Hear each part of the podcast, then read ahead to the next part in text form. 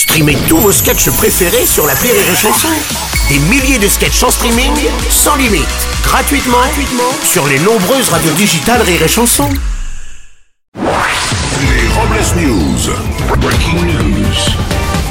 Vous êtes sur Rire et Chanson, je suis Bruno Robles, rédacteur en chef des Robles News et de Grève Magazine, tiré chaque semaine à 12 millions d'exemplaires selon la rédaction et 5 selon la police. Bonjour, je suis Aurélie Philippon. Et oui, j'étais sceptique, mais grâce aux pierres énergétiques, j'ai pu chasser les mauvais esprits. Faut juste bien viser la gueule. Les Robles News. L'info du jour, c'est la grève qui ne fait pas grève. Et oui, aujourd'hui, c'est la grève à l'appel des syndicats dans plusieurs secteurs, dont les transports, les écoles ou encore les raffineries, afin de protester contre la réforme des retraites. Une grève qui risque de paralyser le pays. Oui, les syndicats expliquent que c'est dans un souci d'égalité qu'ils ont décidé d'ajouter à cette journée d'action de la pénibilité aux Français qui tentent de se rendre au travail. Une info grève et chanson. Et oui, les députés insoumis viennent de lancer une chorale pour souder les troupes. Ils ambitionnent de reprendre et de créer des chants militants. Oui, la chorale insoumise, c'est le nom de cette nouvelle chorale. Ils sont une trentaine, dont Raquel Garrido, Clémentine Autain, Daniel Obono ou encore Alexis Corbière, et cherchent actuellement une salle de répétition. Alors, selon nos indiscrétions, ils auraient déjà trouvé une salle de répétition. C'est juste qu'ils ne veulent pas laisser entrer Jean-Luc Mélenchon. Poussez-vous là ou à moi j'aime pas Pas content.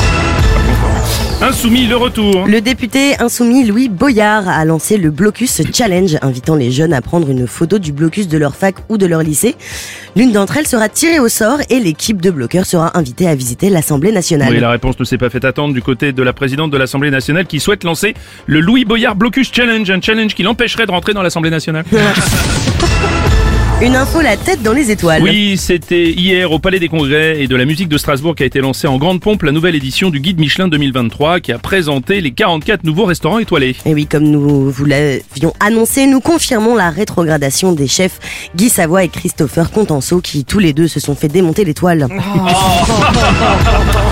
Une info pour irradier de bonheur. Avec le lancement du programme de six nouveaux réacteurs E EPR2 et le prolongement de la durée de vie du parc existant, on apprend que la filière nucléaire cherche des bras.